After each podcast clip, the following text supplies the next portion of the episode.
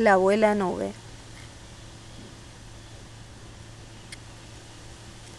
Se quiebran las ramas y se chamuscan las hojas secas. El aire se esconde en los laberintos del acero, el fuego y los restos del álamo. Bendice el juego, el ardor de la llama, reina de la salamandra.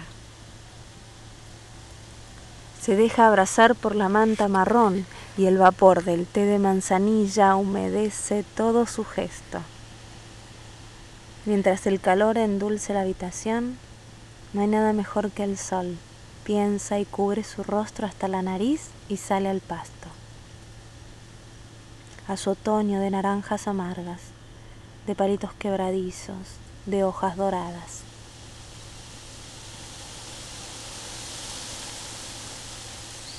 Las sierras están azules.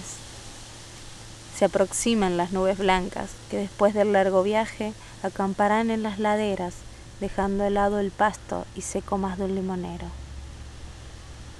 La abuela Reyes ve las nubes desembolsar todos sus bártulos. Las ve llevar a los muertos acurrucaditos como en el vientre de sus madres a las cuevas ancestrales. Las ve dejarse descansar sobre la piedra pararse de a una, levantar su pollera, disponerse en cuclillas y mear ríos de invierno.